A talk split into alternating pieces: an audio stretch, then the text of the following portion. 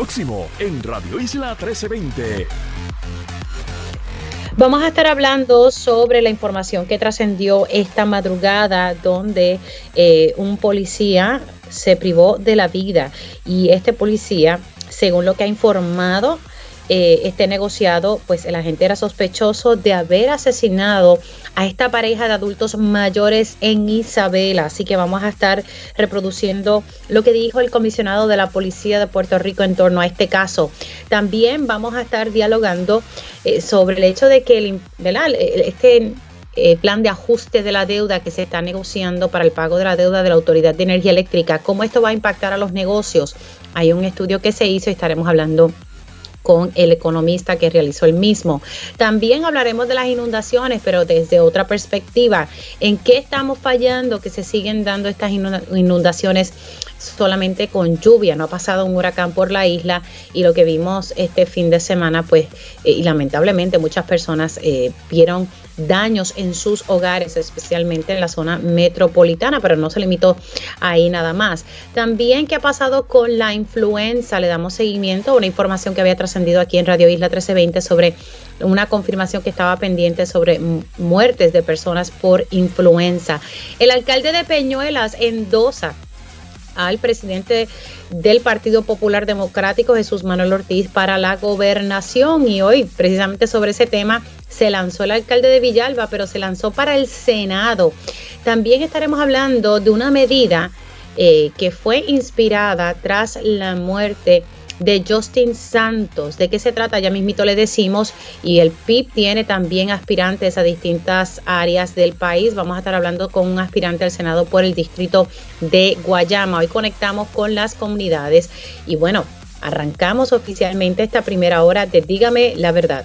Con más de 20 años de experiencia en el periodismo, el periodismo ha dedicado su carrera a la búsqueda de la verdad. La verdad, la verdad de frente al grano, con carácter, entrevistará a las figuras más importantes de la noticia. Radio Isla presenta a la periodista Mili, Mili Méndez en Dígame la verdad.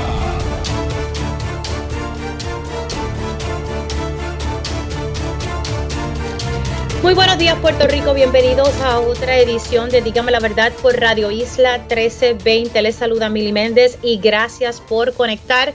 Hoy 30 de octubre, Dios mío, se ha ido este mes a las millas y ya yo siento el aire navideño ya después de, de Halloween. Bueno, desde ya muchas tiendas están vendiendo los adornos de Navidad, así que eh, por ahí ya se acercan las Navidades. Bueno, vamos a hablar, eh, esto ha surgido, tengo, tengo varios temas en la mañana de hoy, pero importante eh, tocar este tema porque a todos no, nos asombró lo que ocurrió en Isabela hace unas semanas atrás, donde dos adultos mayores fueron asesinados.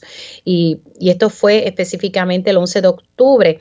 Los cuerpos de una pareja fueron encontrados en la noche del 11 de octubre y nos llamaba la atención este caso porque fueron amordazados, eh, atados y los tirotearon en su hogar. Estamos hablando en el barrio Arenales Bajo, en el municipio de Isabela. Y pues estaba haciendo una investigación sobre las circunstancias y quiénes eran los culpables de este asesinato. Pues hoy el comisionado de la Policía de Puerto Rico, Antonio López Figueroa, eh, dio, hizo una conferencia de prensa y emitió ¿verdad? Unas declaraciones ante el hecho de que un agente de este cuerpo se privó de la vida cuando su residencia iba a ser allanada y se estaba investigando la relación de esta policía con el asesinato de esta pareja de adultos mayores eh, allá precisamente en el municipio de Isabela. Vamos a escuchar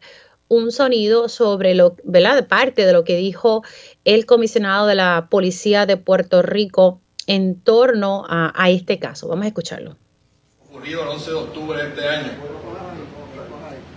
Del vil asesinato de Ildefonso Janeiro Rodríguez y Angélica Adorno Cruzado, se creó un grupo, grupo especializado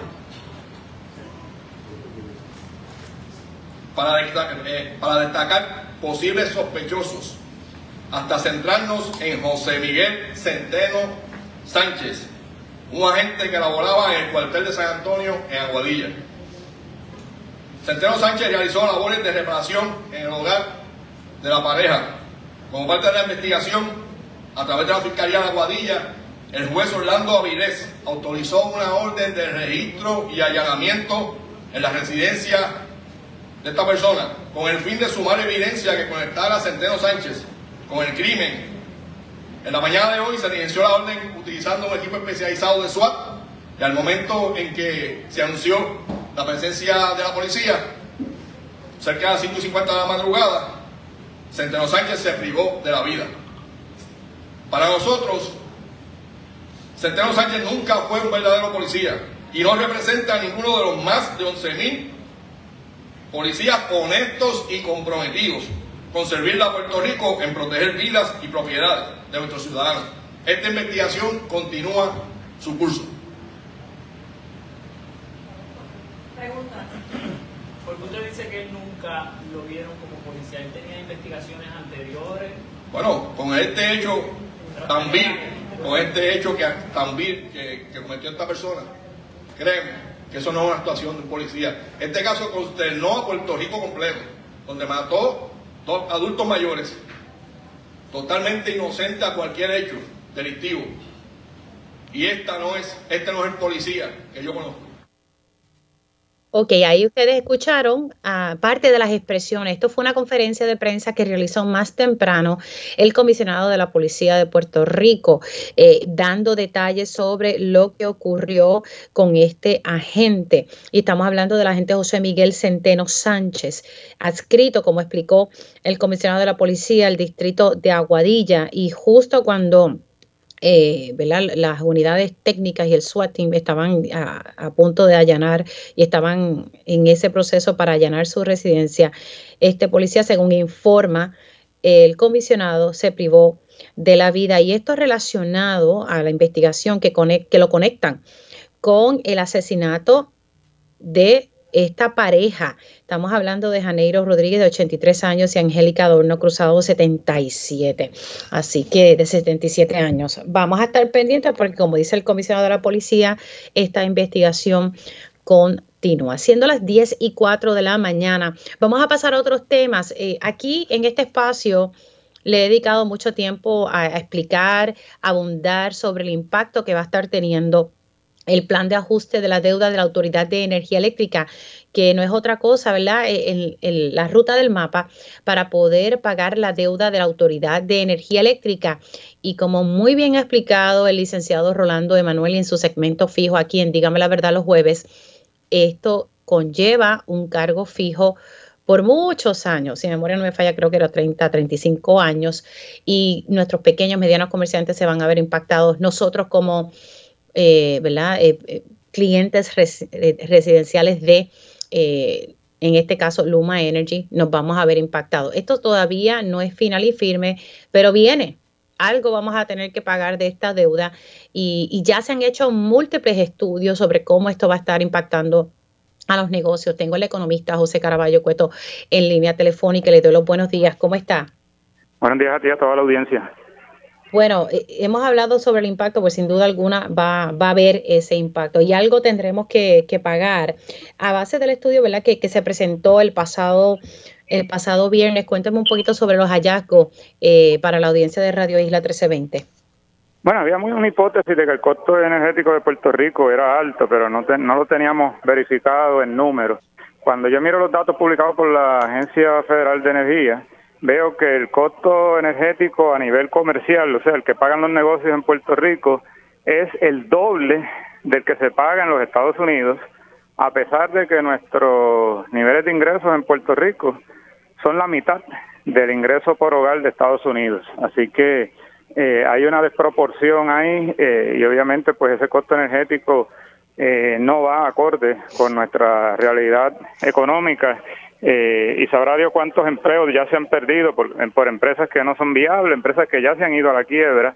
Y esa fue la tarea que me di, mirar qué había pasado desde el 2014 hasta el 2023 con los aumentos que han habido en el costo energético y, y veo pues que nos ha costado quiebras de comercio, que eso es pérdida de empleo, nos ha costado precios más altos y por eso pues Puerto Rico es una de las jurisdicciones en Estados Unidos con los precios, eh, con el costo de vida más alto eh, y nos ha costado eh, pérdidas en ventas también, es decir, la gente ha tenido cada vez que aumenta su factura de luz en sus hogares, hacer ajustes en su consumo, entonces dejan de comprar y eso pues afecta a la seguridad alimentaria, porque en la medida de que los precios se vuelven más caros, pues yo y, mi ingreso permanece igual, pues yo tengo que o dejar de consumir unos productos o bajar la calidad de mis alimentos y eso es algo pues que nos está afectando a todos. Así que este este aumento, como tú bien explicabas, que se está se está negociando en, en, el Tribunal de Quiebra para pagarle a los bonistas de la Autoridad de Energía Eléctrica,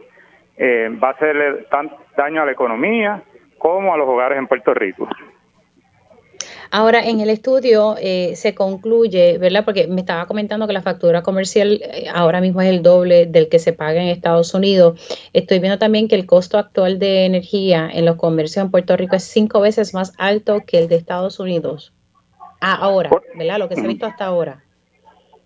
Correcto, cuando uno ajusta el costo energético por el nivel de ingresos, es decir, si, si, si tuviéramos en los estados y en Puerto Rico el mismo nivel de ingresos, ¿cuál sería, cómo compararía el costo energético? Ahí nos damos cuenta que es cinco veces más caro eh, cuando ajustamos por el nivel de ingresos. El, costo energético que tenemos en Puerto Rico es insostenible, no no no aguanta un centavo más eh, esa factura que se está pagando, que están pagando los negocios y que están pagando los hogares. Yo creo que tanto que se habla en Puerto Rico de incentivos contributivos que no nos han sacado de, esta recesión que se está viviendo desde el 2006. Eh, yo creo que tenemos que mover esos incentivos eh, a, reducir el costo energético. Yo creo que eso sería mejor incentivo que estar eh, pues con lo mismo de siempre que no, no, no nos ha sacado de esta recesión y pues hay quien dice que necesariamente tienen que aumentar eh, el costo energético, pagar a los bonistas, que eso pues es la única forma de proceder y yo me remito al récord de las pensiones. Natalia Yaresco se pasaba diciendo que había que recortar las pensiones sí o sí para poder reestructurar la deuda de, del gobierno central y que la jueza Taylor Swain no iba a aprobar un plan de ajuste de deuda del gobierno central que no incluyese un recorte a las pensiones. ¿Y qué pasó al final? No era cierto. Al final se aprobó una reestructuración del gobierno, de la deuda del gobierno central sin ajustar las pensiones y yo creo que esa es la misma lucha que hay que dar ahora, exigirle a nuestros legisladores que no habiliten ninguna ley para reestructurar la deuda de la Autoridad de Energía Eléctrica que incluya un costo un cargo adicional a nuestra factura, que de hecho el que están proponiendo es por 35 años, pero pagarían nuestros nuestros hijos e hijas y, nuestros nietos posiblemente, eh, y exigirle también al negociado de energía, que es el, el ente que tiene que aprobar este aumento de tarifa, que tampoco lo haga. Ahora, eh, ¿verdad? Y, y, analizando un poco lo que, lo que ¿verdad? Lo que refleja el estudio, y, eso es lo que está analizando es lo de ahora. Si entra entonces en vigor lo que estábamos hablando, precisamente el pago de la deuda, que es un tostón por 35 años, Dios mío, cada vez que lo digo duele. Eh, y esto sin contar cada trimestre, que usted sabe que el negociado de energía por petición eh, de Luma y Genera se solicita la revisión de compra de combustible, que cada tres meses estamos sujetos a que suba o que baje la luz por ese concepto. Pero entonces con este cargo fijo, eh, el estudio refleja cómo nos impactará, o sea, veremos más cierre de negocios, eh, precios más altos, o sea, la situación va a ser aún peor de lo que estamos viendo ahora. Correcto. Y, y, y eso si le añadimos un cargo que se está pensando también para pagar las pensiones de la Autoridad de Energía Eléctrica, porque pues aquí lo más fácil es que cada vez que hay algún problema, algo que ha salido mal, alguna decisión que salió mal en la Autoridad de Energía Eléctrica, lo más fácil es pasarle la factura a los consumidores, tengan, ahora tienen que pagar más. Pues ahora tienen un problema con, con el plan de pensiones, pues también eh, han, han, pensado aumentarnos el, la factura eléctrica y si se juntan esos dos aumentos, tanto el cargo para las pensiones como el cargo para pagar a los bonistas, estamos hablando de un aumento entre 14 y 20% en nuestra en nuestra factura eh, de electricidad y eso pues es un aumento bueno, el costo actual es insostenible. Figúrate tú pagar 14 o 20% por encima de este, del precio que ya estamos pagando. Es algo, pues, eh, que nos, nos va a hacer un daño económico gigantesco, tanto a nuestro bolsillo como a nuestra economía. ¿Qué soluciones? Básicamente es tratar de evitar que, que, no se imponga este cargo por 35 años, pero uno, ¿verdad? Por otro lado lo ve un poco difícil porque ya eso está ante la consideración, ¿verdad? Aunque hay unos procesos corriendo en la sala de la jueza Taylor Swain. Sí, eh, eh, nosotros recordaremos que el primer plan de ajuste de deuda que presentaron eh, incluía un, un recorte a la deuda de cerca del 20% y decían, no, no se puede ajustar más, después bajaron al 33, después bajaron al 50 y ya el recorte va por 80%. Eh, y pues realmente aquí es importante que nuestro público entienda que aquí no hay una fórmula matemática que nos lleve a la mejor decisión. Estas son decisiones políticas. ¿Quién tiene más, más poder de regateo? Ese es el que gana. Eh, no es que no, sé, no es que el tribunal se deja de llevar por una fórmula matemática, que yo le llene una pizarra allí a la, a la jueza y ella se deje llevar por eso. Eh, y yo entiendo que aquí, pues, lo que tiene que proceder es que nos, nos unamos como pueblo, que las más organizaciones empiecen a, expresarse, eh, decir, mira, estos, aumentos son insostenibles. Eh, aquí lo que tenemos que empezar a, a, plantear es cómo vamos a reducir este costo energético, no cómo vamos a aumentarlo.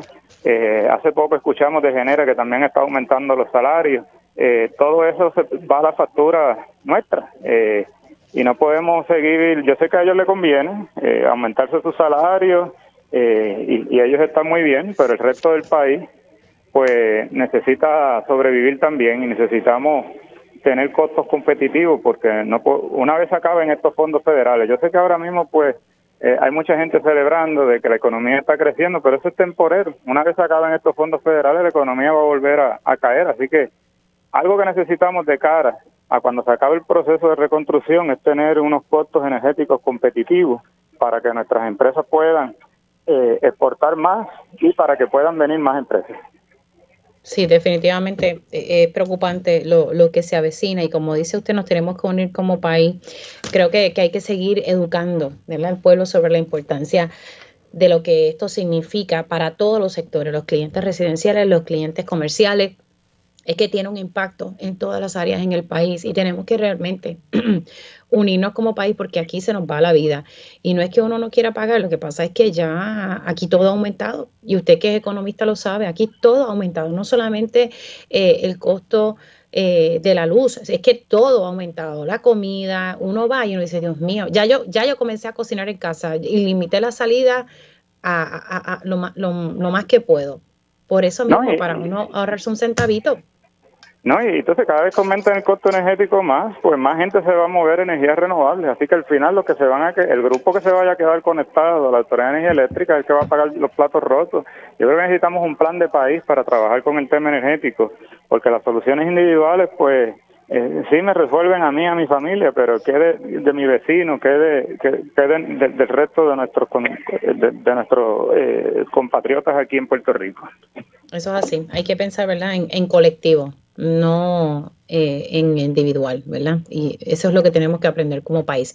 José Caraballo Cueto, gracias por su tiempo. Se me cuida mucho. Cómo no. El economista José Caraballo Cueto hablando sobre un estudio que se realizó en torno al impacto del costo energético actual y, y cómo se agudizaría con el pago de la deuda de la Autoridad de Energía Eléctrica. Y esto sin contar que todavía no se ha hablado sobre el cargo del pago de las pensiones. ¿Verdad? Que sería un cargo adicional. Siendo las 10 y 15, paso a hablar de otro tema sobre las inundaciones. El viernes, mucha lluvia, Dios mío, pero mucha, mucha lluvia. Ustedes vieron el caos que ocurrió en la zona metropolitana, pero también en otras zonas del país. Y yo hablaba con mi esposo y decía, pero ¿por qué sigue ocurriendo lo mismo. ¿En qué estamos fallando? ¿Cómo podemos mejorar esta, esta situación, este escenario? Eh, porque eh, las lluvias del, viernes, y va a seguir lloviendo en horas de la tarde y noche de hoy, así que por favor tengan mucho cuidado en la carretera. Tengo al planificador Pedro Cardona Roig en línea. Buenos días, ¿cómo está? Buenos días, Mili, buenos días a tu audiencia. Un placer estar contigo uno ve estas inundaciones y uno dice, bueno, algo estamos haciendo mal. Eh, lo que se ha destacado por mucho tiempo de las construcciones en áreas donde no se deben estar construyendo. Estamos viendo, ¿verdad?, los impactos sin duda alguna, pero ¿en qué estamos fallando? Que uno ve estas inundaciones. Hubo caos aquí en la zona metropolitana el viernes, pero ¿de qué manera? Personas que tardaron en llegar a su hogar como tres o cuatro horas, otros que no pudieron llegar porque el carro se quedó y punto. Y vimos las imágenes en las redes sociales. Pedro Cardona. Mira, eh, yo creo que aquí nosotros tenemos que ver que hay, ciertamente hay un problema de planificación, pero el problema principal de planificación es los desarrollos que se están haciendo al margen de la planificación. Eh, por un lado, nosotros tenemos construcciones que se dice que se va a hacer una cosa y luego se hace otra. Y nosotros no estamos considerando la impermeabilización de suelo veíamos unas escenas del sector de la Martínez Nadal, vimos también unas escenas de la Chardón en Atorrey, la, la Valdoriotti de Castro.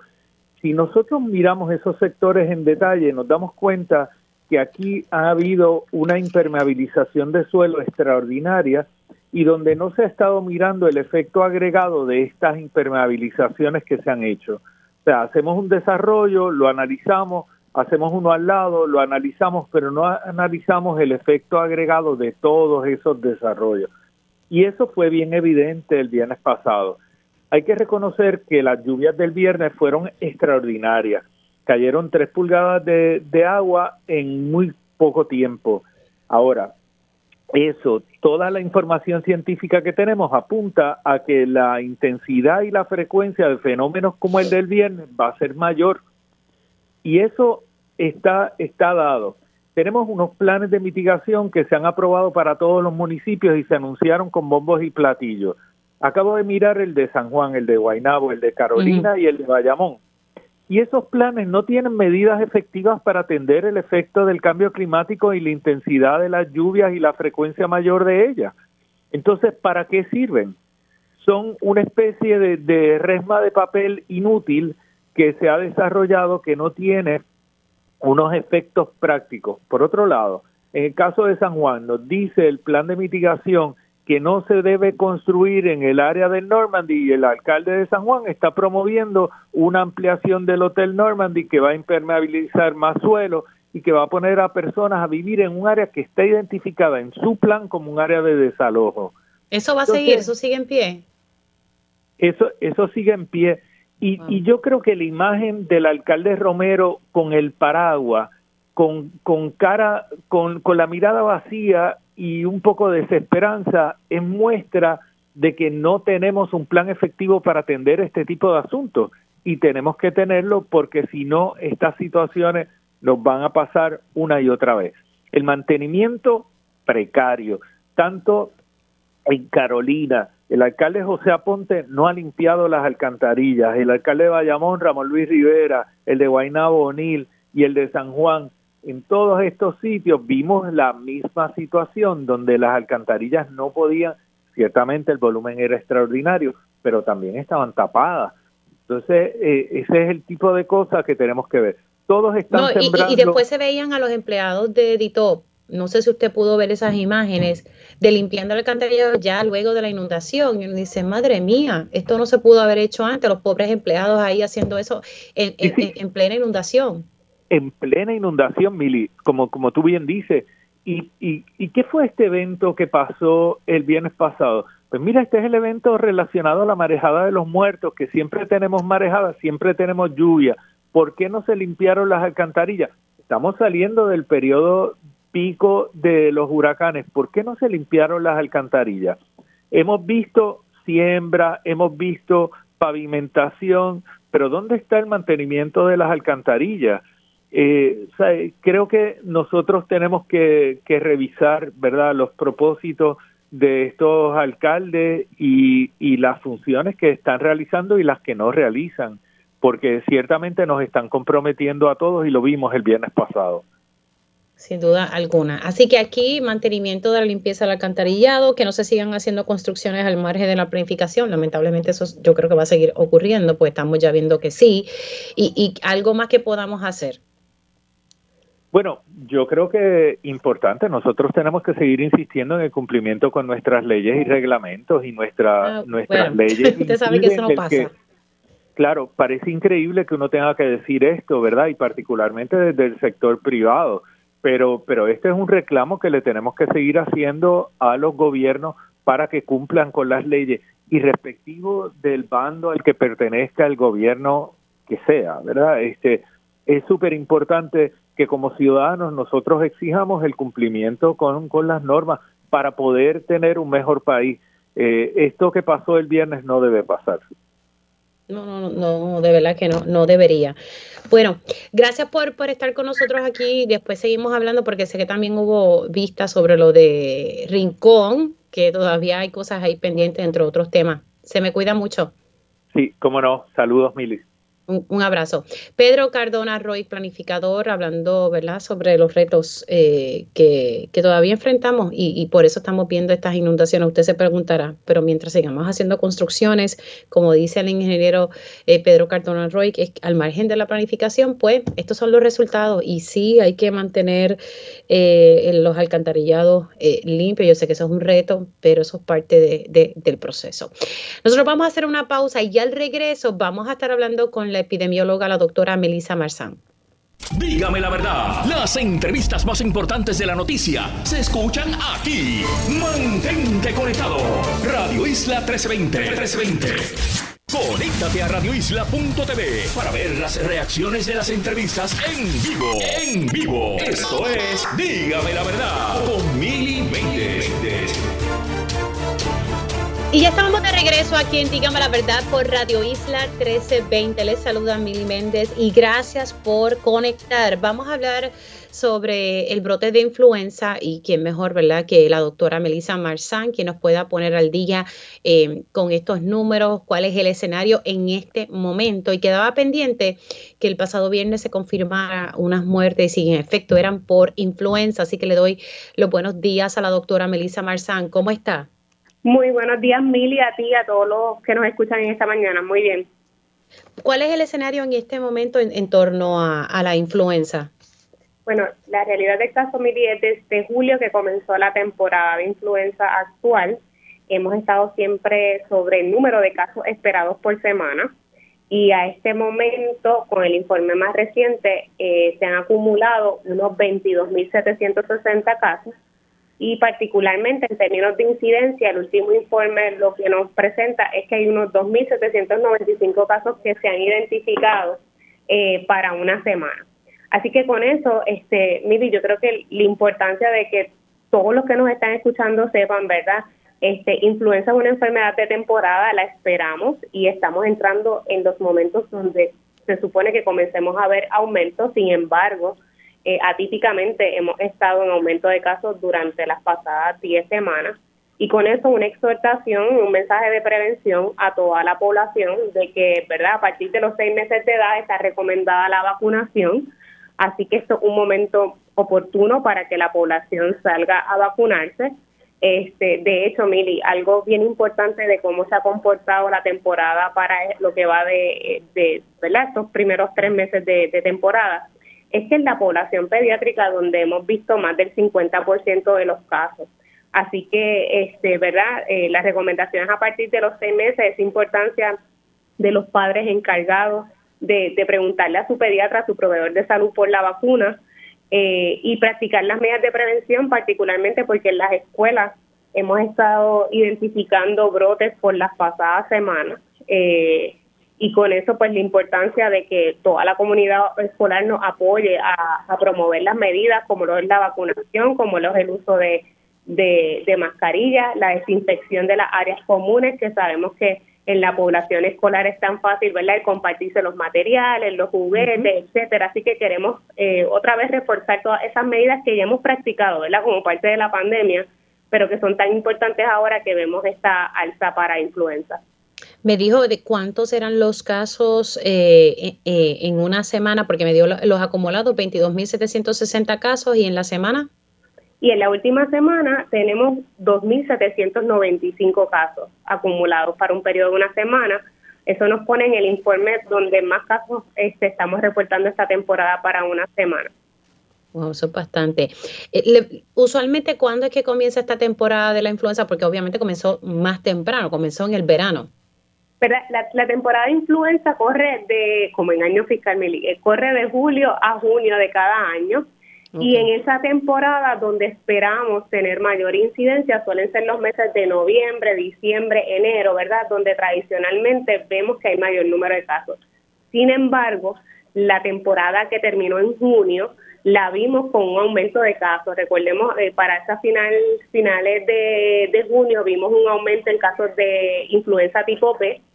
Luego de eso empezó la temporada en la primera semana de julio con los casos sobre el umbral de alerta Después vimos una disminución por unas cuatro o cinco semanas y a partir de eso lo que hemos visto es cómo se mantiene el aumento de casos, mayormente en esta última semana por el tipo de influenza A, que es la que está liderando los casos reportados en vigilancia.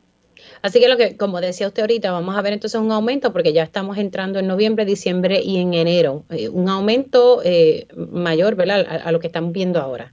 Eso sería lo esperado, Mili, y por eso, ¿verdad? Este, hemos sido muy consistentes en llevar el mensaje porque hemos visto el, el inusual aumento de casos antes de lo que se supone que es el periodo más alto.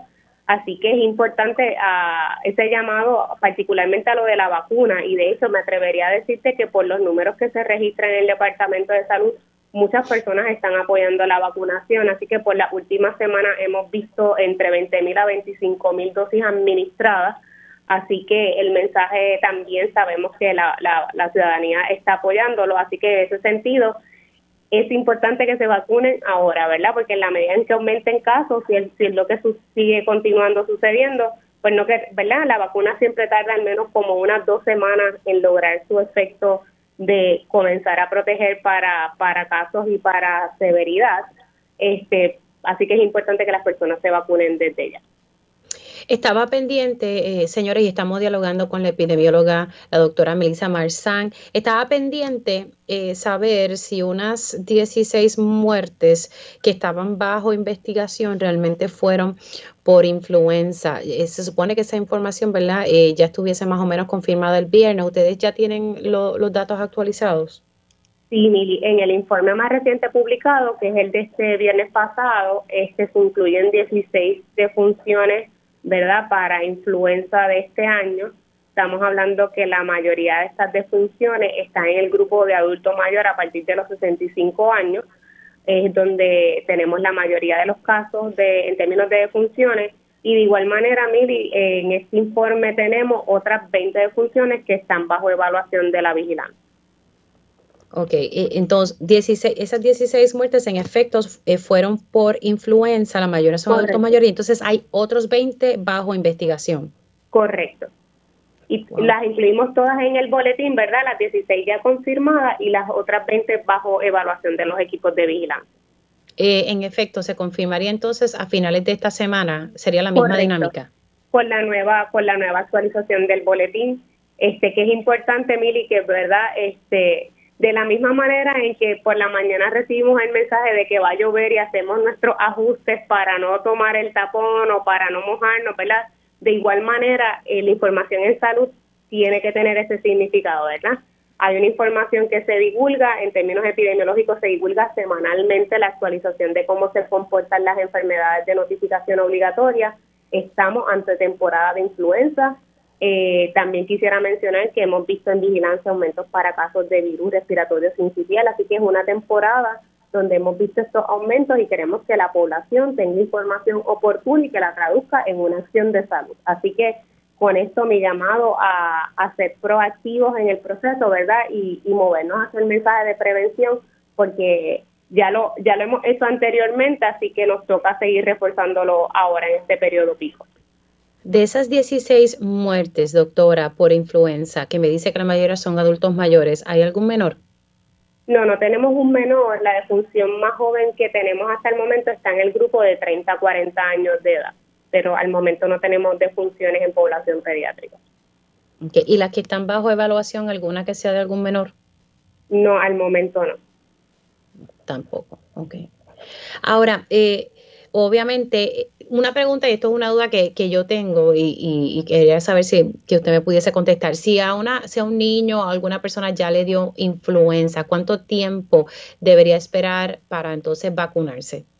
Bueno, la realidad es que la vacuna de influenza, ¿verdad? Se actualiza cada temporada porque incluye más de un tipo de influenza. Este, así que una vez le dio influenza, por ejemplo, ahora mismo estamos viendo predominantemente influenza eso significa que nos pudiera dar influenza B en cualquier otro momento de la temporada. Así que una vez el, el paciente se recupere, usted puede hacer la consulta con su médico. Regularmente el tiempo de recuperación puede durar de 10 a 14 días, ¿verdad? Eso puede variar por, por paciente, entonces hace la consulta a su, a su médico y se puede vacunar, porque recordemos, de hecho nos pasó la temporada pasada, esta primera oleada de, del periodo de septiembre a diciembre del año pasado fue por influenza tipo A y después cuando vimos el aumento de mayo a junio de este año fue por tipo B. Así que importante, ¿verdad?, que la vacuna nos protege para ambas para ambos. Ahora, en torno, podemos decir, o sea, seguimos con un brote, porque hay quienes dicen que ya estamos en una epidemia de influenza. ¿Cómo usted lo ve? Bueno, yo quisiera partir, ¿verdad? Voy a ser muy académica en esto, este Mili, pero brote de influenza en términos epidemiológicos implican lo mismo, ¿verdad? Los casos están oh. sobre lo esperado. La distinción es que uno es generalizado y otro está, ¿verdad?, eh, concentrado en alguna población específica o una región específica. Hasta el momento, la mayor parte de los casos, como te comenté, sigue estando en, en, población pediátrica. Pero en la medida en que los casos se generalicen para otros grupos de edad, pues eso ¿verdad? implicaría una clasificación de epidemia. Y, y, voy a ser más honesta, Mili, epidemia y brote igual implica ¿verdad? una acción concreta, o sea, no hay que esperar a que decir epidemia, porque yo sé que la palabra epidemia también este puede aludir a una situación de mayor riesgo. La verdad es que hoy sabemos que los casos están sobre lo esperado, así que hoy todos deberíamos tomar acciones de salud.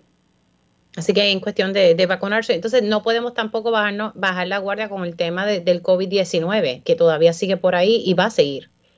Sí, y de hecho, de COVID-19 sí hemos visto una disminución para el periodo de, de septiembre ahora hasta octubre, una disminución, Mili, que me gustaría resaltar que la hemos visto también para años previos, ¿verdad? Con el asunto de COVID y de hecho, si se comportara como en años previos, pues después de, noviembre vemos usualmente aumentos también para, para COVID-19.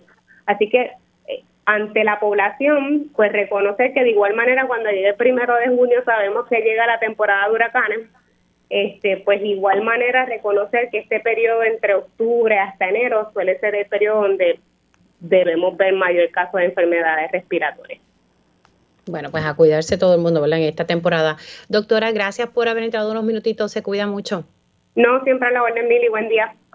Igualmente, ustedes escucharán a la doctora Melissa Marzán hablando sobre el escenario de la influenza en Puerto Rico y ella es la principal oficial de epidemiología del Departamento de Salud. Ese puesto lo conocíamos, ¿verdad? Como la epidemióloga del Estado y en efecto confirmó que las 16 muertes sobre influenza que estaban bajo investigación, en efecto, sí, ya está confirmado que, son 16 muertes por influenza y estamos hablando que son adultos mayores en su mayoría. Eh. La persona más joven, eh, estamos hablando que son entre los 30 y 40 años y hay otras 20 eh, muertes bajo investigación. Así que nos tenemos que cuidar mucho, especialmente a nuestros chiquitines, que es la población. La mayoría de los casos son en, nuestros chiquitos. Los 50% de los casos de influenza son de eh, menores. Y estamos hablando que en una semana se registró 2.795 casos de influenza en Puerto Rico. Hacemos una pausa y pasamos a temas políticos. Se siguen sumando eh, más figuras que están apoyando a Jesús Manuel Ortiz para la gobernación. Venimos con esa información en breve. Dígame la verdad, las entrevistas más importantes de la noticia se escuchan aquí. Mantente conectado. Radio Isla 1320. 1320. Conéctate a radioisla.tv para ver las reacciones de las entrevistas en vivo. En vivo. Esto es Dígame la verdad con Mili Y ya estamos de regreso aquí, dígame la verdad, por Radio Isla 1320. Les saluda Mili Méndez y gracias por conectar. Esta mañana nos levantamos con la noticia que el alcalde de Villalba, Luis Javier Hernández, eh, va a estar aspirando al Senado por acumulación.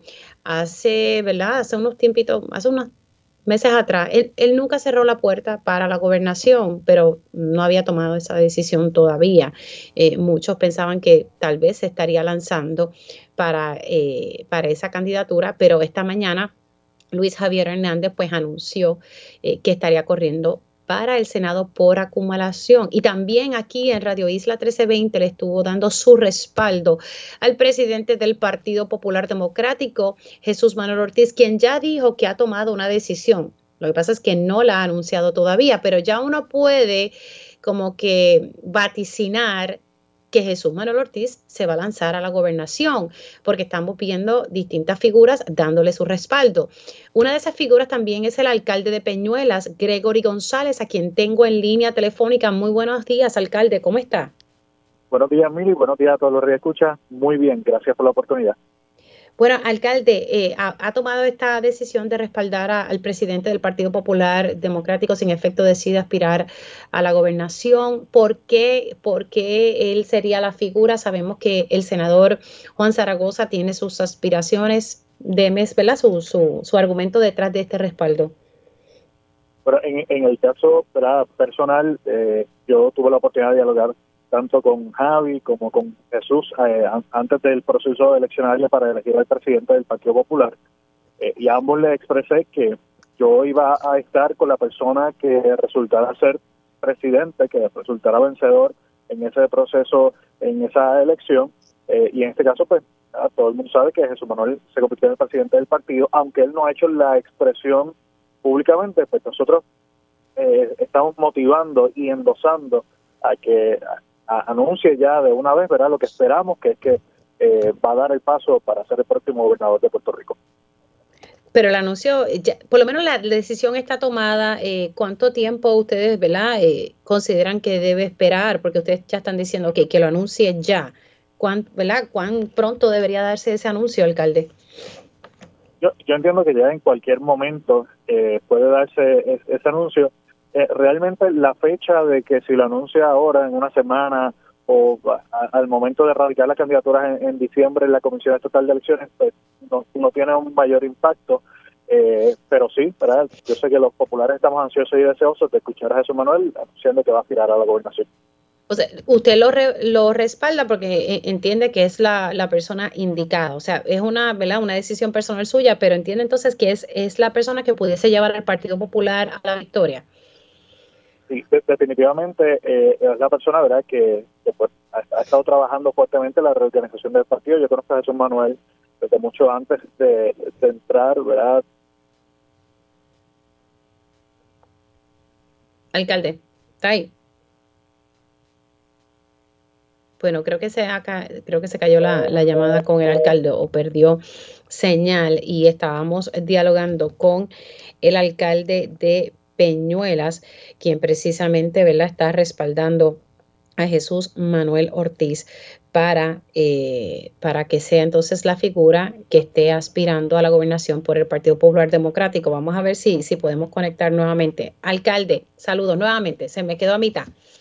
Estoy, estoy por aquí, decía que, que conocí, ¿verdad? que conozco a Jesús Manuel eh, desde antes de que yo fuese alcalde, estuve participando en múltiples eh, en sus campañas y, ¿verdad? y en distintas actividades del partido. Sé que es una persona que, compartimos eh, los mismos valores, eh, los mismos ideales y el, y el mismo amor por la patria. Sé que, que Juan Zaragoza, el senador Juan Zaragoza, pues anunció también, ¿verdad? Y, y para, para la gobernación.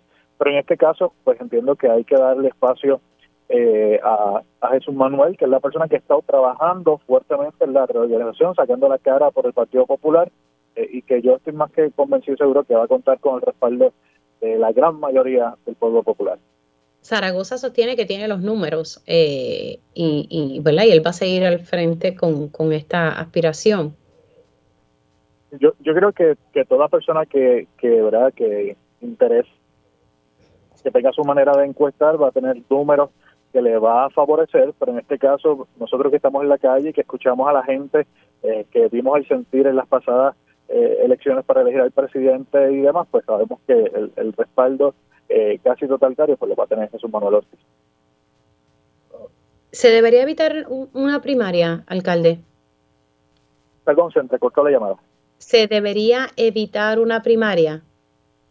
Yo entiendo que sí, que se debería evitar una, una primaria, ¿verdad? Y que Juan Zaragoza ha hecho un trabajo extraordinario del Senado y que puede permanecer allí o aspirar a cualquiera de, las, posiciones entre Cámara y, Senado eh, para poder mantener esos esos escaños. A todas luces se debería evitar una primaria, pero si se da, una vez más, eh, nosotros vamos a estar endosando y respaldando y trabajando para que Jesús Manuel Ortiz prevalezca y se convierta en el próximo gobernador de Puerto Rico porque el país lo necesita.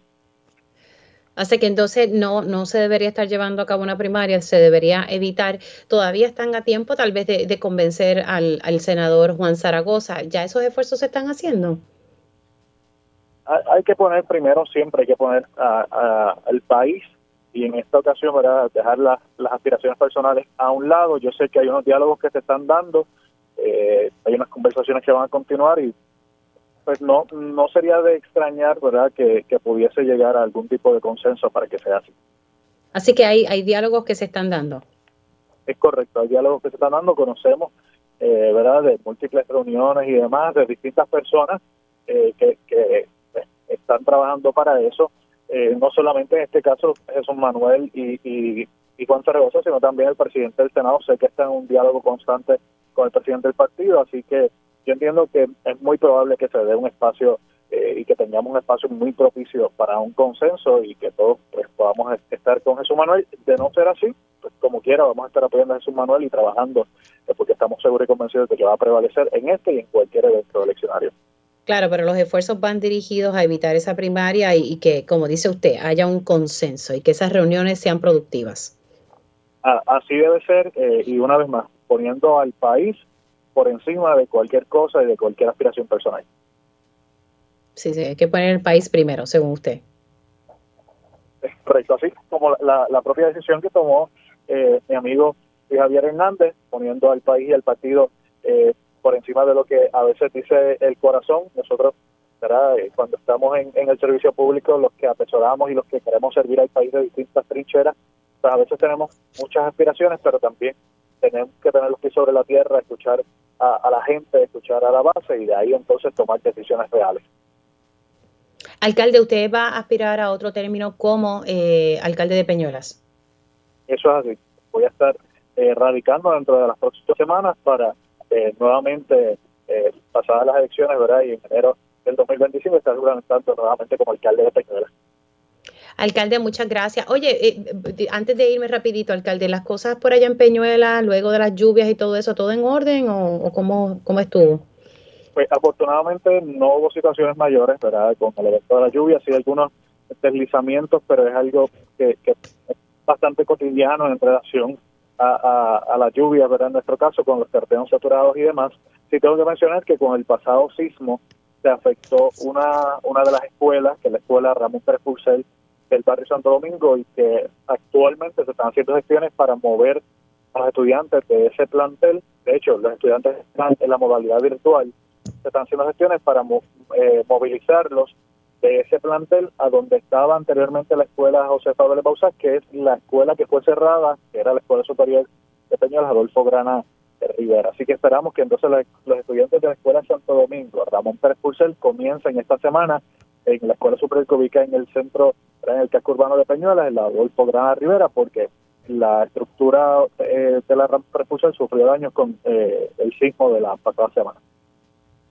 Gracias, alcalde, por eh, haber entrado unos minutitos. Se me cuida mucho. Gracias por la oportunidad.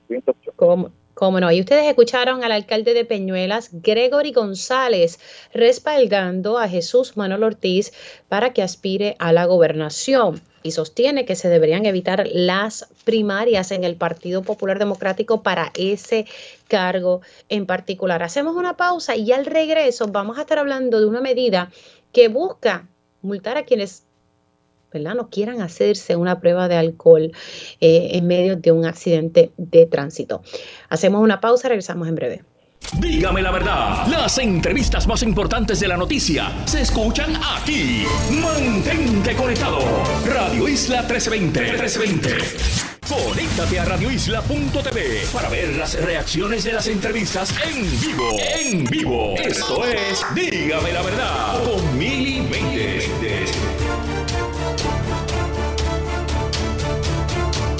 Y ya oficialmente estamos comenzando la segunda hora de Dígame la verdad. Gracias por conectar y como escucharon ustedes ahí en los titulares, ya el Departamento de Salud está confirmando eh, que en efecto las 16 muertes que tenían bajo investigación por influenza, en, efecto ya confirmado 16 muertes por influenza, la mayoría son adultos mayores, no hay menores según lo que me explicó la doctora Melissa Marzán.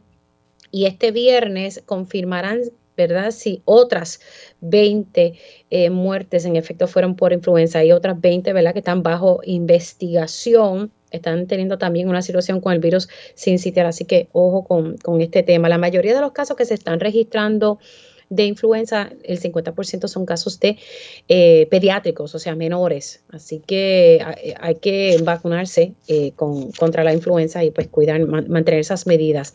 Sobre el COVID-19 nos estuvo indicando que hubo una disminución entre.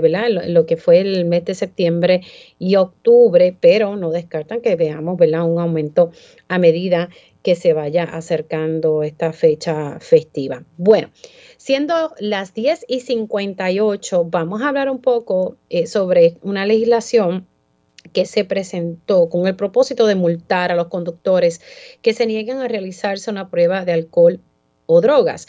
La autora de esta pieza legislativa es la senadora Nitza Morán Trinidad, quien la tengo, ¿verdad? Quien está en línea telefónica. Gracias por estar con nosotros, senadora. Buen día. Buenos días a ti a todos los radios escucha. Gracias por la oportunidad. Hablemos un poquito, ¿verdad?, sobre qué la llevó usted a presentar esta, esta pieza legislativa. Pues mira, este es un proyecto del Senado número 1368, se fue radicado el 17 de octubre del 2023, con mira a lo que ha estado en la paleta pública en varias ocasiones, casos que tienen que ver con estado de embriaguez. Eh, sabemos que en varias ocasiones eh, hemos escuchado eh, que las pruebas no se someten, que no se toman. Vamos al caso de tan reciente como el, fallecimiento del hermano de, música urbana de Arcángel, ¿verdad? Este caso de Justin Santos, que ahora mismo esa evidencia ha sido suprimida porque se alegó que no fue, no fue consentida. ¿Qué está buscando el proyecto? enmendar el artículo de 7.09 de la Ley 22 de Tránsito eh, y Vehículos de Puerto Rico, en donde ya de por sí es ley, y esto hay que hacerlo bien claro, ya la ley estipula que toda persona que guía transite de, un, vehículo de motor, de motor habrá prestado su consentimiento para someterse a las pruebas de alcohol. Ya eso es ley, o sea que cada uno de nosotros que guía un vehículo de motor en las vías públicas de Puerto Rico ya ha prestado su consentimiento. ¿Qué está buscando el proyecto? Que si usted se negare, resistiere o evadiere someterse al procedimiento de prueba, te va a multar. Eso es lo que está buscando porque nosotros tenemos experiencia, ¿verdad? Como este el caso de Laura Pérez, que fue portavoz de la Comisión para la Seguridad en el Tránsito, esta joven que se le tuvo que este, amputar una pierna debido a que este tuvo un un accidente de tránsito de una persona ebria que fue, ¿verdad?, encontrada culpable y está encarcelada por cinco años y 3.300 este, dólares en multa dio la potestad de que en muchas ocasiones estas personas se niegan a tener esta prueba, llegan al cuartel y entonces solicitan la prueba, es la que es química, pero es que ya está cobijado bajo la ley ambas pruebas. Así que aquella persona que se niegue, pues entonces vamos a estar multándola en esa primera ocasión de tres mil dólares. Si ya es subsecuente, ¿verdad? Esta persona vuelve a incurrir en este delito, pues ya la multa excede entre tres mil a cinco mil o hasta seis meses de cárcel. Nosotros tuvimos, ¿verdad? En un tiempo también otro caso en el que Eh, fue recurrente este médico radiólogo que en una ocasión arrojó 15.8%, se intervino en tres ocasiones y entonces no tuvo las repercusiones. Esto es una medida disuasiva para aquellas personas que ingieran bebidas alcohólicas, las piensen nuevamente doble, ¿verdad? En querer transitar en, nuestra, en nuestras calles para, en muchas ocasiones, salvar sus vidas y no provocar accidentes fatales. Senadora, lo que, para tenerlo claro, y disculpe que, que le interrumpa, eh, sí había, me habían explicado el hecho de que la ley 22 ya el hecho de que uno esté sacando una licencia ahí está dando, ¿verdad?, ese consentimiento para, pero la realidad es que no hemos visto eso en la práctica y las personas siempre se niegan y entonces hay que seguir un, protocolo específico eh, y eso no se, no se ha estado eh, realizando, pese a que ya en la ley estipula de que ya, ¿verdad?, las personas están dando un consentimiento. Correcto, esto es bueno, ¿verdad? Uno en muchas ocasiones se sienta a hacer piezas legislativas y hay que hacer realmente un estudio de estas leyes. Cuando tú te sientas a, leer los artículos pertenecientes a esto, tú ves que la ley existe, ahora falta la ejecución. Nosotros hemos visto, ¿verdad? Desde que esto salió público, eh, tenientes de la policía que están este, de acuerdo a que esto se establezca como una multa. Es como tú acceder a, cumplir con las leyes de tránsito, eh, si estás en un pare y rebasas el pare, pues automáticamente se te da una multa. Y eso es lo que está trayendo el proyecto dentro de lo ya concernido en ese artículo de la ley 22.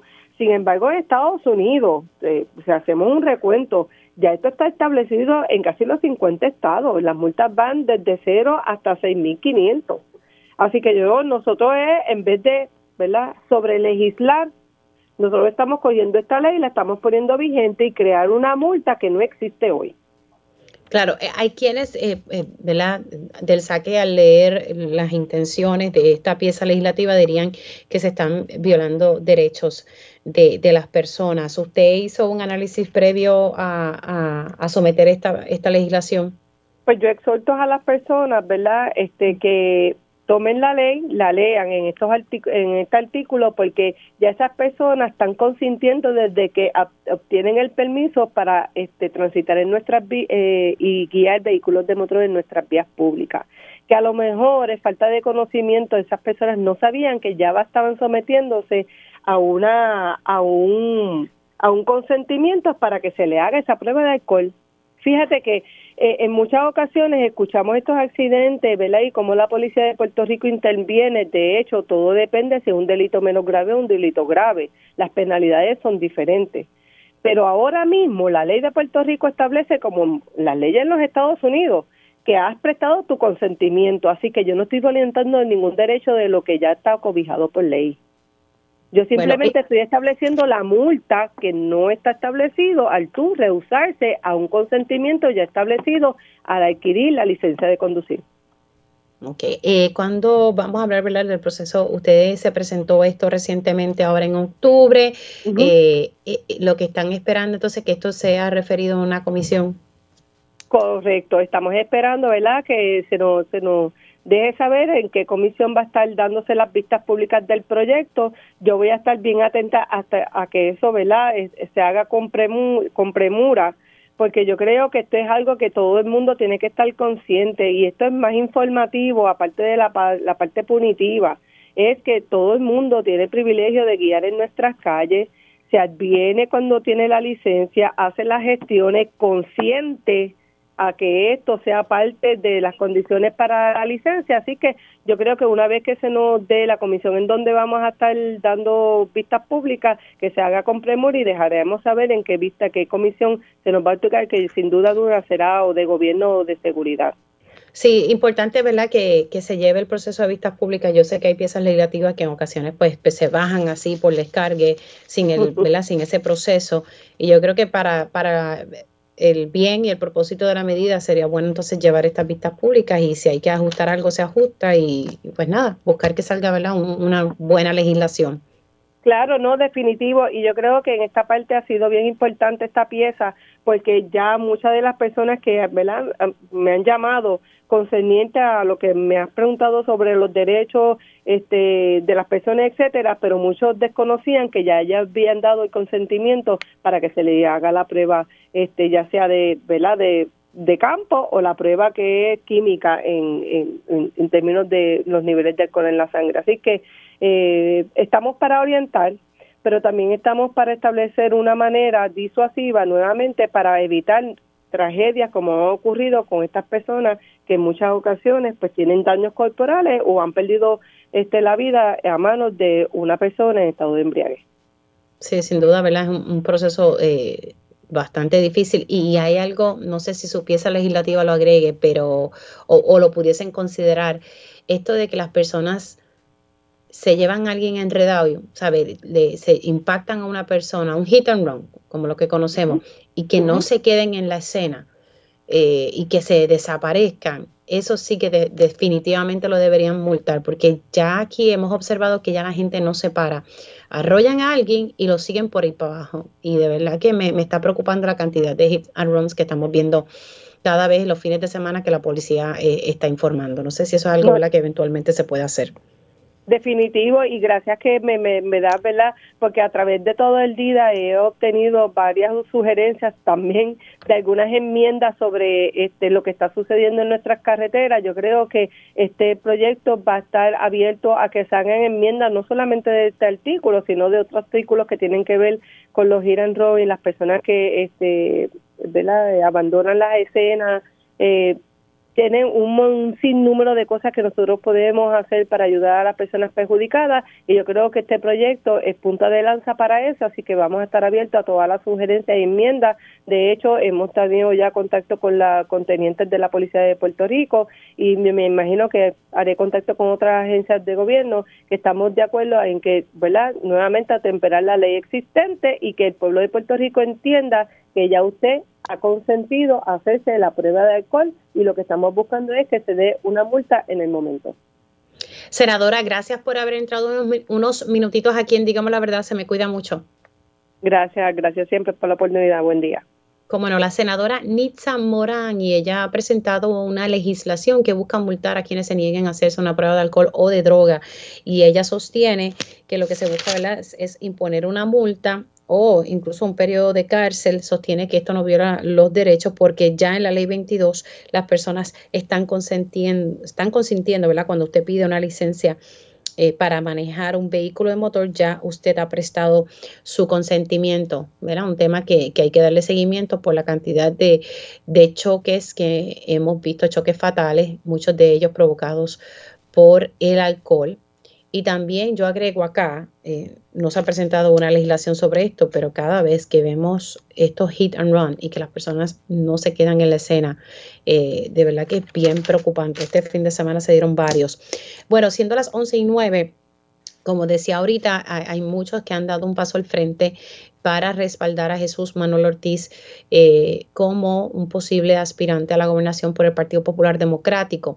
Y también esta mañana el alcalde de Villalba, Luis Javier Hernández, presentó su aspiración, pero no a la gobernación como algunos pensábamos, sino que para el Senado de Puerto Rico. Y esto es resultado de conversaciones que me confirma el alcalde de Peñuela que se han estado dando para evitar una primaria dentro del Partido Popular Democrático. Vamos a escuchar qué fue lo que dijo eh, el alcalde de Villalba y, el anuncio de su aspiración.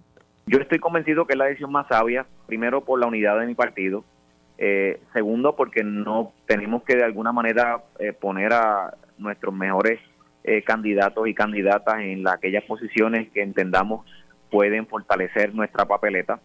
Yo te hablaba en las pasadas semanas que yo estaba buscando durante durante toda esta semana eh, consenso, unidad en mi partido. Agradezco de todo corazón a aquellos que primero me dieron la oportunidad, mi pueblo que me dio la oportunidad de, servirle por tres términos. Eh, segundo, a mi alcalde y alcaldes que me han dado la oportunidad de ser su líder unánimemente en dos ocasiones. Eh, en momentos críticos, eh, la gente que me apoyó para presidir el partido y los que durante todo este tiempo eh, me insistían en que corriera la gobernación. Pero tengo, tengo que decirte que con esta decisión estoy anteponiendo mis intereses personales para eh, fortalecer a mi partido en el cual creo y, estoy convencido que va a ser el instrumento para eh, que las causas de nuestra gente estén allí contenidas y sobre todo eh, derrotar al, al, gobierno de Pedro Luis y Jennifer González, que es la misión más importante. El país tiene que salir de estos dos. Y también el alcalde de Villalba, quien también es el presidente de la Asociación de Alcaldes, le dio un espaldarazo a Jesús Manuel Ortiz. Vamos a escucharlo. Eh, bueno, todavía no me ha confirmado nada, pero yo si él... Usted lo respalda, ¿verdad? si él no va a correr para eso, pues es un respaldo que se va al aire. Exactamente, exactamente, pero pero él en su momento todos con los que yo he hablado tomarán sus decisiones y anunciarán eh, darán sus anuncios. Yo tengo que darle el espacio a cada uno de ellos para que lo pueda hacer. Yo te digo mi decisión, ¿verdad? la, anticipo eh, dando el paso al frente para marcar la ruta de lo que debe ser el consenso y la unidad del partido para garantizar la victoria. Mire, entonces, por lo que entendí, eh, usted respalda a Jesús Manuel, pues, bueno, porque dio al frente y segundo, porque tiene la misma edad que usted. no, bueno, no es la misma edad, somos contemporáneos en visiones, o sea, todos sabemos que, que son contemporáneos. Claro. ¿Le parece que las ideas de Zaragoza no son contemporáneas con las suyas? no son, no son, son algo antiguas. que me, me, identifico mucho más con, Jesús porque tenemos eh, muchas formas de pensar parecidas. Eh, y obviamente la, nadie se llama engaño. El, el, el, el Partido Popular Democrático está pasando por una transición de liderato eh, importante y él y yo pues somos parte de esa, de esa, de esa nueva generación que se está levantando para transformar y levantar el partido del país. Ahí ustedes escucharon lo que dijo esta mañana el alcalde de Villalba, quien ahora estará aspirando al Senado por acumulación, ¿verdad? Por el Partido Popular Democrático, siendo las 11 y 13. Voy a hablar de otras aspiraciones, no puedo para Guayama, y es que Víctor Alvarado eh, va a estar aspirando al Senado por el distrito de Guayama. Buenos días, Víctor Alvarado, ¿cómo está? Saludos mil y saludos a ti y a todas las personas que siempre escuchan tu programa. Bueno, siempre, ¿verdad? Eh, vemos eh, todo lo que usted hace pro el ambiente, incluso, ¿verdad? Ha, sido la, la, figura quien, quien ha lamentado, ¿verdad? Muchas de, estas causas, eh, pero ahora da un paso al frente y dice, espérate, me voy a, voy a entrar al, ruedo político representando al, al PIB. Seguro. Pues mira, yo yo realmente llevo ya 30 años, ¿verdad? Militando en el Partido Independentista Puertorriqueño. eh, fui legislador municipal en dos ocasiones. En el 2016 fui candidato a alcalde en Salinas. Eh, y ya la, en el, las elecciones pasadas eh, habíamos asumido. Eh, esta, esta decisión, esta responsabilidad de correr por el senador por distrito de Guayama y ahora que estamos ante una un momento histórico, me parece, en, en la política puertorriqueña, donde hay una realmente una posibilidad de que muchas de estas propuestas y aspiraciones que las comunidades y las organizaciones con las que hemos estado trabajando durante tantos años realmente esas propuestas puedan llegar al, a la fortaleza, ¿verdad? Al, tener un candidato que, va, a ser ratificado en diciembre, ¿verdad? Este, que Juan Dalmao pues ante esa esperanza que mucha gente tiene en Puerto Rico de que, de que realmente pueda haber ese cambio en el gobierno, pues obviamente uno tiene que, dar el paso al frente y, asumir esta posición porque entendemos que es una forma de uno poder también apoyar todas esas todas esas propuestas y todas estas cosas que llevamos durante años luchando y que lamentablemente en el, el PNP y el Partido Popular que han estado en el gobierno durante todo este tiempo lo que le ha hecho es tanto y tanto daño a nuestro país y a nuestras comunidades que lo que queremos es que esas esperanzas que nosotros tengamos pues puedan cambiar las cosas eh, en, la vida real. Alvarado, ¿cuál, cuál va a ser, y, tal vez puedo intuir cuál va a ser el giro ¿verdad? De, los temas que usted quiere tocar, pero para beneficio de nuestro radio escucha, eh, ¿cuál va a ser esa agenda de trabajo que usted va a estar impulsando desde el Senado sin efecto el pueblo de Puerto Rico le da su voto? Obviamente, ¿verdad? El, tema principal que uno siempre, que, en, mi caso, como que ha sido algo de, mi vida eh, durante muchos años, es, el asunto ambiental y que cuando uno mira en ese distrito, que estamos hablando de que, de que son 15 pueblos, eh, uno se puede mover a Orocovi, puede ir a Comerío, a Calle o al mismo Guayama Arroyo y, siempre vas a ver que una de las cosas en común es, es las situaciones ambientales que hay en estos pueblos y que, y que hay, muchas de ellas que tienen coincidencia, porque si hablamos de la planta de carbón y todo el daño que le ha hecho a, los pueblos costeros como Arroyo, Guayama, Salinas, pero a la, a la misma vez tú puedes moverte a otro a otro pueblo y vas a ver que allí, por ejemplo, en Bonito, el problema del, del, del, uso del glifosato, que las organizaciones y comunidades siempre han estado batallando en contra del municipio. Así que hay muchas cosas que tenemos que atender y eso también eh, tiene un efecto en la salud de nuestra gente. ¿verdad? Muchas veces pensamos que tenemos que mejorar nuestro sistema de salud y el Partido Independentista ha, hecho una propuesta con el Plan Nacional de Salud, eh, pero muchas de estas condiciones que hemos visto en, en nuestra gente tienen que ver con también con la contaminación y con las cosas que estamos haciendo degradando el, medio ambiente. Así que obviamente eso van a ser ¿verdad? dos temas que están relacionados y durante la campaña pues vamos a estar eh, uniéndonos a todas las otras propuestas que nuestros líderes nacionales van a estar proponiendo para el beneficio de nuestra gente y que vuelvo y repito, yo creo que, que es importante que las personas lo que ya comenzamos en las elecciones pasadas, ¿no? A, cambiar este asunto, pues lo finalicemos en estas próximas elecciones y que podamos tener gente muy buena que están dando el paso al frente para, para que las cosas sean distintas en este país. Ahora, eh, sabemos, ¿verdad?, que hay una alianza entre el PIB y el Movimiento Victoria Ciudadana que se está, ¿verdad?, cuadrando. Eh, eh, ¿Usted va a contar entonces con ese respaldo de personas que, que, militen dentro del Movimiento Victoria Ciudadana para que lo apoyen en su aspiración a, a este cargo en el Senado por distrito, el distrito de Guayama? Vamos a ver finalmente ¿verdad? Cómo, cómo se van a dar las conversaciones, cuáles a ser los resultados concretos finalmente sobre esa, esas decisiones ¿verdad? que está tomando el Partido Independentista y el Movimiento Victoria Ciudadana y, y que son, ¿verdad? este tipo de alianzas también se están dando con, con, otras, ¿verdad? con otras comunidades, con otras organizaciones, además de, eh, de estos dos partidos. Eh, en mi caso, yo llevo mucho tiempo, ¿verdad?, eh, trabajando con personas del Movimiento Victoria Ciudadana. Yo, yo creo que una de las coincidencias que tenemos es este, eh, el asunto ambiental y la prioridad que para ambos partidos el asunto ambiental. Eh, ¿Cómo finalmente se decide, verdad, a quién, a quién van a apoyar en dónde? Pues eso es algo que están todavía eh, discutiendo eh, y dialogando los líderes de, ambas organizaciones. Y, y ya mismito, yo creo que pronto vamos se van a poder hablar abiertamente sobre eso. Para nosotros lo que es importante es la, la asamblea que vamos a tener el 10 de diciembre en el Centro de Convenciones en San Juan, donde se va a estar ratificando la, la candidatura de Juan del Mao a la gobernación y, y nuestros otros líderes nacionales y, y, verdad y los movimientos que podamos hacer y acercamientos pues eso obviamente eh, fortalecen la, las las propuestas y fortalecen las campañas que uno pueda realizar. Claro, pero pero esa alianza se está trabajando, esa alianza va.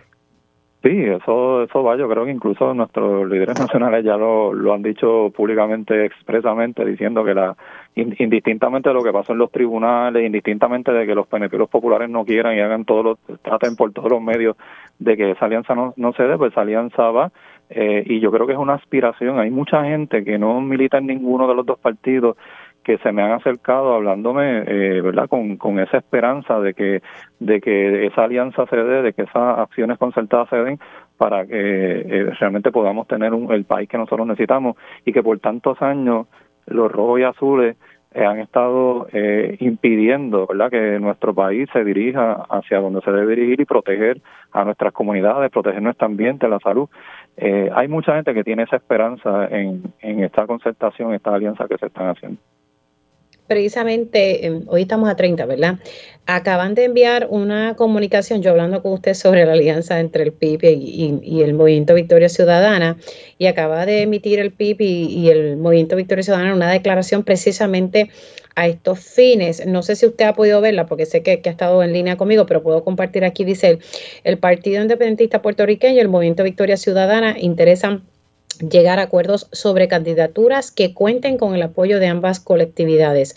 A esos fines, impugnaron, impugnaron legislativa y judicialmente disposiciones del Código Electoral aprobado poco antes de las elecciones del 2020 que prohíben la coaligación de candidaturas comunes. Entonces ahí hablan un poquito sobre este tema, son unas declaraciones bastante largas, pero en estos momentos, voy a ir casi al final, en estos momentos los esfuerzos del PIB y el MBC habrán de concentrarse en la identificación de candidatos y candidatas en acuerdos sobre aquellas candidaturas que contarán con el apoyo de ambas colectividades dentro de las rígidas exigencias que impone la legislación vigente y en las estrategias políticas para que el electorado pueda hacer realidad lo que las tres ramas del gobierno de Puerto Rico han rehusado han rehusado viabilizar.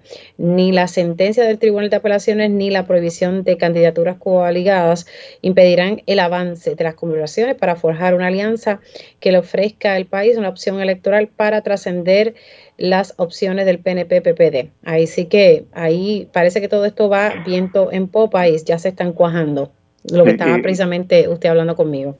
Y obviamente eso contesta un poco la, la pregunta que me hacía, de que, de que esta alianza que se está cuajando y que se está dialogando va a ir indistintamente de lo que ha pasado en tribunales, indistintamente del esfuerzo que están haciendo los PNP y los populares para que no se dé eh, se, va a buscar la forma y, en términos de, cómo vamos a apoyar una, unos candidatos y otros candidatos, pues eso se, se verá dentro de poco.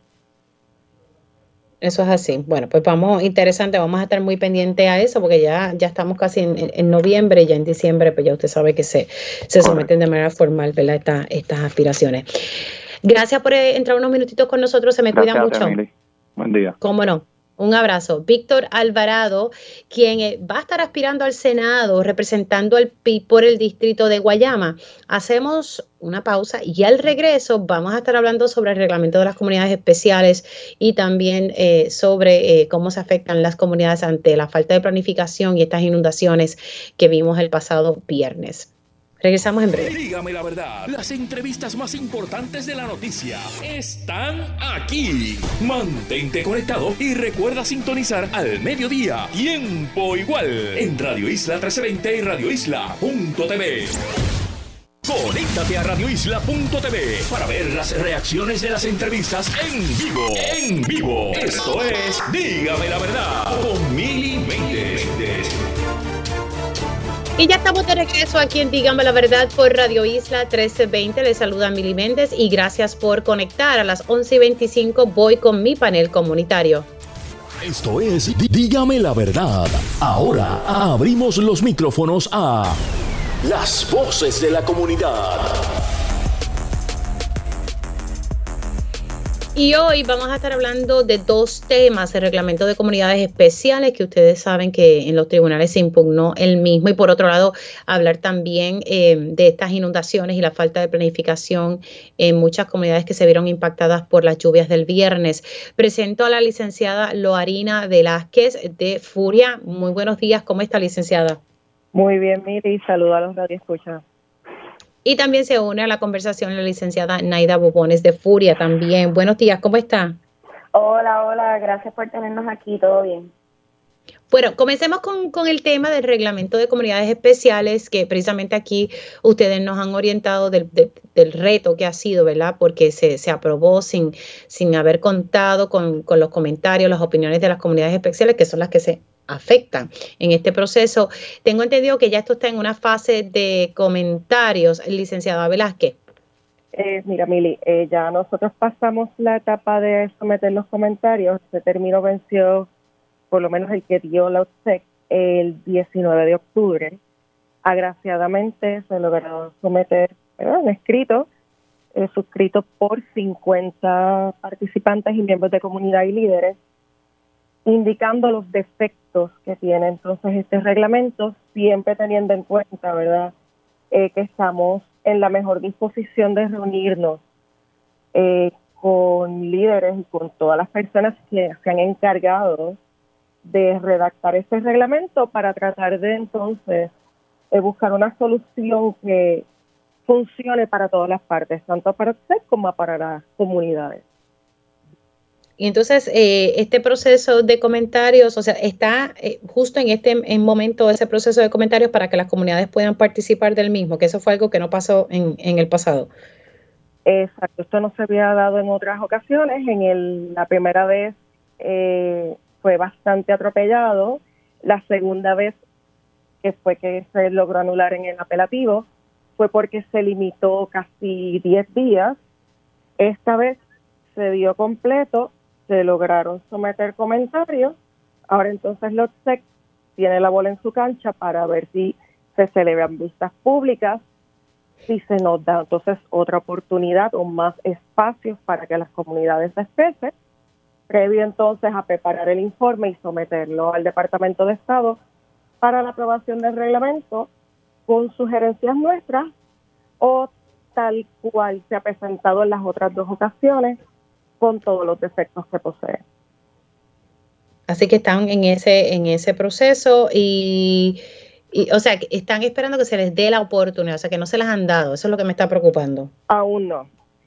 Ay, padre no, no, de verdad que yo no comprendo cómo no le dan el espacio a las comunidades que son las que se ven impactadas por, por este reglamento, para, para que la gente entienda, eh, licenciada, ¿verdad? Que este, este reglamento es precisamente para entonces regir a las comunidades especiales por el mismo. Para juntas comunitarias, para las juntas comunitarias que se organizan precisamente alrededor de estas comunidades especiales para llevarle entonces, tomar decisiones, darles representación en los TEC, eh, se le va la vida a las comunidades especiales con estas juntas precisamente.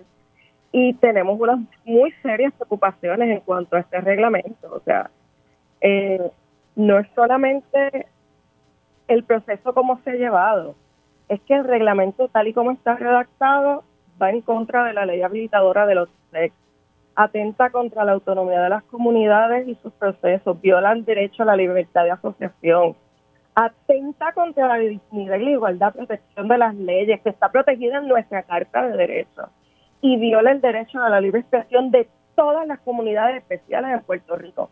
Es un asunto realmente serio, Mili, y la preocupación no es seria. Definitivamente. Hay verdad que a veces aquí uno no entiende las cosas que, que se dan. En el, y, señores, estoy con mi panel comunitario dialogando con la licenciada Loarina Velázquez sobre precisamente el reglamento de comunidades especiales y la fase de comentarios y que le están pidiendo a que se les dé un espacio a las comunidades expresarse sobre un reglamento que tiene que ver con sus comunidades y cómo ellos se organizan, ¿verdad? También está en línea telefónica la licenciada Naida Bobonis, ambas de Furia.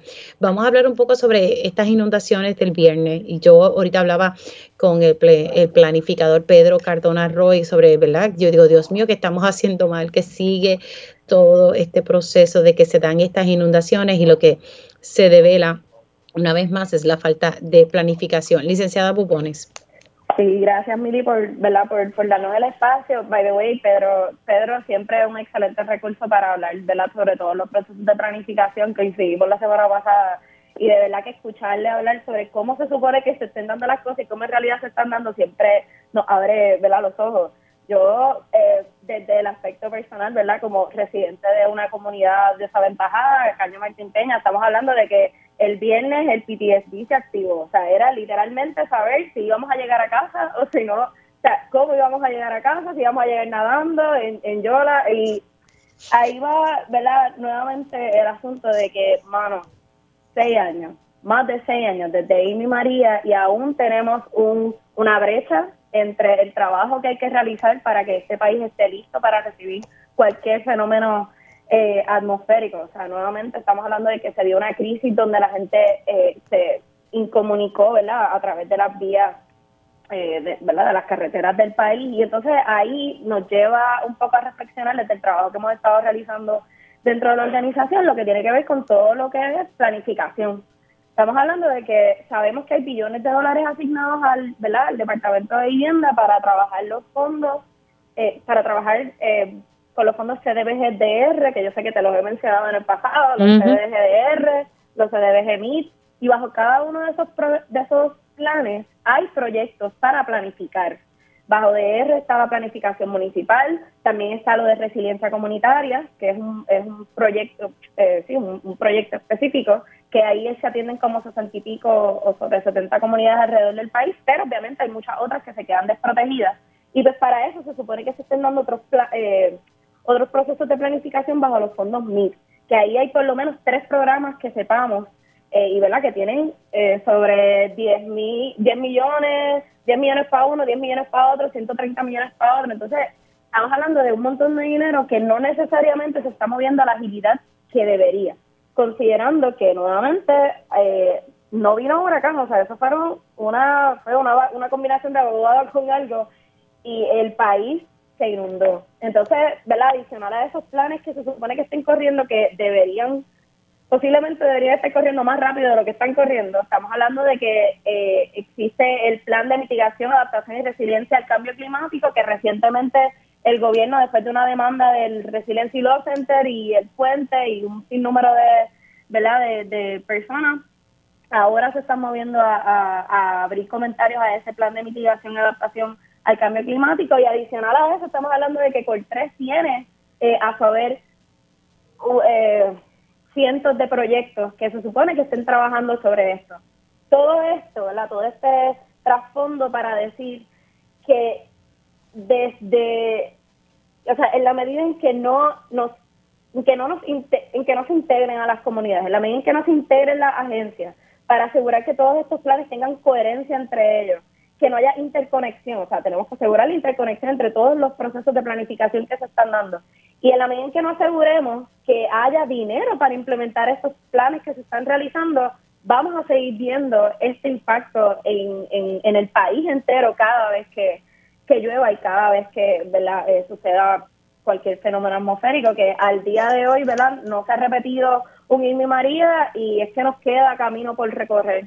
Eh, pero obviamente las inundaciones del, del viernes fueron una prueba más de que nosotros necesitamos hacerlo mejor, necesitamos priorizar el proceso de planificación y darle la urgencia que se, que se merece para, para protegernos y asegurar nuestro bienestar como país. Sin duda, y eso, como tú muy bien señalas, esto fue, ¿verdad? Fueron unas lluvias eh, que, que, fueron horas continuas y, ese va a ser el patrón para horas de la tarde de hoy y de la noche. Imagínate, ¿verdad? Si pasase un fenómeno atmosférico por la isla, que esperemos que no, eh, que ya mismito ya termina la, la, la época, ¿verdad? Eh, más activa de huracanes. Bueno, quiero darle las gracias a ambas, tanto a la licenciada Loarina Velázquez y la licenciada Naida Bubonis, por estar disponible para hablar de ambos temas. Se me cuidan mucho. Muchas gracias, por la oportunidad. Cómo no. Hacemos una pausa aquí en Dígame la Verdad por Radio Isla 1320 y al regreso estaremos hablando eh, sobre esta conferencia de prensa que hizo la presidenta de la Comisión Estatal de Elecciones para anunciar este registro electoral. Regresamos en breve. Dígame la verdad, las entrevistas más importantes de la noticia están aquí. Mantente conectado y recuerda sintonizar al mediodía, tiempo igual, en Radio Isla 1320 y Radio Isla.tv.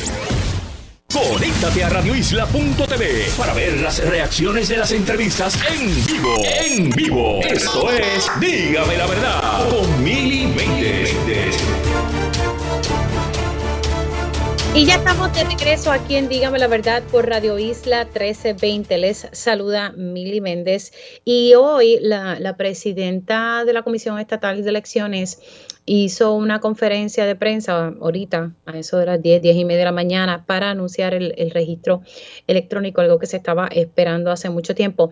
Eh, vamos a escuchar un poco, ¿verdad? De qué fue lo que, lo, que pasó en esta conferencia de prensa, este anuncio, y es gracias a cortesía de, de Noticel, quien estuvo transmitiendo esta conferencia de prensa. Eh, para nosotros ciertamente es con mucho regocijo que oficialmente damos la noticia de la creación del sistema de registro electoral de electores. Eh, este sistema viene a implementar lo que son las juntas de inscripción permanente, donde el elector es el eje y protagonista del sistema electoral. Así que cuando el Código Electoral hablaba de la regionalización de las 110 juntas de inscripción permanente, lo hacía mirando el sistema ERE por sus siglas, para que fuese el mismo elector el que pudiese accesar al ERE.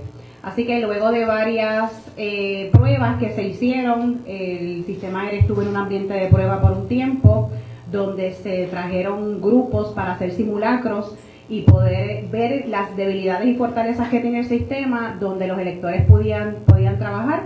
También estuvo disponible para los distintos eh, partidos que tuviesen la oportunidad también de probarlos con su, en sus asambleas y sus convenciones. Así que luego de haber eh, trabajado ese, ese ambiente de prueba, el sistema ERE está listo. El Código Electoral establece que la comisión tiene que ser una comisión moderna, ágil y accesible al elector. Y eso es lo que estamos haciendo con este sistema.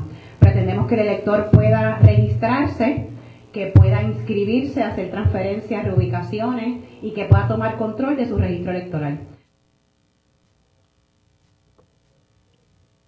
Ahí ustedes escucharon a la presidenta de la Comisión Estatal de Elecciones anunciando el registro electoral de electores. Precisamente esta mañana, eh, continuando Con, con temas eh, políticos, el hecho de que Juan Zaragoza estuvo hoy reaccionando al anuncio del alcalde de Villalba, Luis Javier Hernández, quien sostuvo dos cosas, ¿verdad? Primero anuncia que va a correr al Senado por acumulación eh, y pues obviamente ya no estaría corriendo para la candidatura a la gobernación y además de anunciar que va para el Senado, endosó a Jesús Manuel Ortiz para este propósito, para que fuera entonces el candidato a la gobernación del PPD. Eh, Juan Zaragoza reaccionó esta mañana en Pegados. Vamos a escuchar qué fue lo que dijo el senador. Pues mira, eso, eh, si va, si va a perder, porque usted dice que va a perder Jesús Manuel. Sí, detrás de cada endoso hay una serie de razones personales, ¿verdad? Que, que, se han ido cultivando a través de los años. Y, yo en eso no me meto, yo respeto el endoso de cada cual. yo recibo endosos todos los días en la calle, ¿verdad? Así que yo no, yo, yo, estoy claro en mi misión, ¿verdad? Eh, yo como administrador de toda una vida, una vez yo establezco mi estrategia, yo trato de evitar el, ruido, ¿verdad? Que el ruido me distraiga. Y, y respeto ¿verdad? Los líderes del partido que expresen su endoso. Pero detrás de cada endoso, pues hay, hay una licuadora de, ingredientes que se han ido acumulando a través del tiempo y es difícil saber por qué uno o el otro, ¿verdad? De ingredientes y de estrategias personales y demás. Cada cual, pues yo respeto los endosos. Bueno, ahí entonces eh, la reacción del senador Juan Zaragoza sobre los endosos que han ido surgiendo a favor de Jesús Manuel Ortiz. Aquí más temprano estuvimos entrevistando al alcalde de Peñuelas, Gregory González, quien endosó a Jesús Manuel Ortiz para la candidatura a la gobernación por el Partido Popular Democrático y quien reiteró en este espacio que es importante evitar una primaria. Él entiende que se debería evitar una primaria, que hay que poner primero los intereses del país y no los, ¿verdad? No los intereses eh, personales o aspiraciones personales aquí también nos confirma de que están. Que hay diálogos que se están dando eh, y, hay, y hay múltiples reuniones precisamente con, con el fin de evitar esta primaria. Y pues nada, que el alcalde nos decía también que Jesús Manuel ya se prepara para hacer en cualquier momento este anuncio. También me llamó la atención esta mañana eh, el ex senador y ex representante Carlos Díaz estuvo dialogando en Pegados en la mañana y primero, ¿verdad? Estuvo eh, indicando de que se había desafiliado del, del, PNP. A la verdad que yo no recordaba eso. Vamos a escuchar qué fue lo que dijo en Pegados. Toda la vida, desde los 14 años, fui presidente de la Juventud del Precinto 104 en San Juan y después fui presidente de precinto, eh, estuve en la estructura del Partido Nuevo Progresista, fui representante a los 25 años, ah, después fui senador Básicamente sí, he estado toda la vida, estuve toda la vida en el Partido Nuevo Progresista. Ha estado toda la vida. momentos malos y buenos del partido. Claro, y ha estado toda la vida, ¿sigue estando en el Partido Nuevo Progresista? No, no estoy en el partido. Sabes que anuncié que me había desafiliado el 4 de septiembre. Eh, formalmente le había, por una situación que se estaba, ¿verdad? Que, que, se me estaba notificando como miembro de la Junta Estatal eh, una información y le notifiqué al nuevo secretario del partido, Irán Torres Montalvo, que yo pues me había desafiliado, la hice oficialmente, pero ya yo me había afiliado al Partido Popular hacía desde el 3 de noviembre del año pasado. Se había desafiliado del PNP. Ahora, ¿estaría aspirando a algún puesto por el PPD? Vamos a escuchar qué fue lo que dijo el ex legislador Carlos Díaz.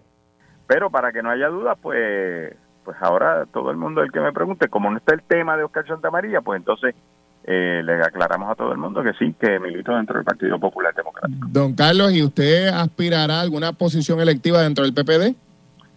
Sí, sí, sí, sí. Eso, eso vendrá en su momento anunciaremos. En su momento anunciaremos. ¿Usted va a aspirar a alguna posición, eh, digamos, en la legislatura? En su momento Julio, créeme que por el respeto que te tengo como periodista, será eh, eh, el primero de los primeros en saberlo. Así que Carlos Díaz regresa al ruedo político, esta vez como popular, y anunciará un cargo al que va a estar aspirando. Y eh, se anunciará. No lo he hecho hasta el momento porque todavía quedan unas visitas y unas reuniones que estoy sosteniendo con líderes del Partido Popular y te tengo que decir que ha sido bien visto y me han dado una bienvenida bien, bien buena. Así que el ex representante, ex senador, eh, estuvo militando por muchos años dentro del Partido Nuevo Progresista, se desafilió y, y entonces sí está militando ahora dentro de las filas del Partido Popular Democrático.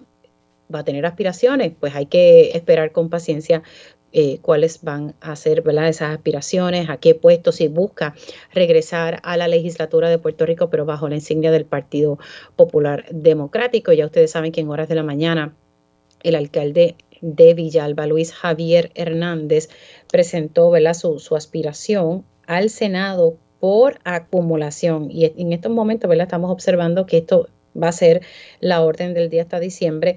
Y, aquí algo interesante es que vamos a tener primarias en Proyecto Dignidad.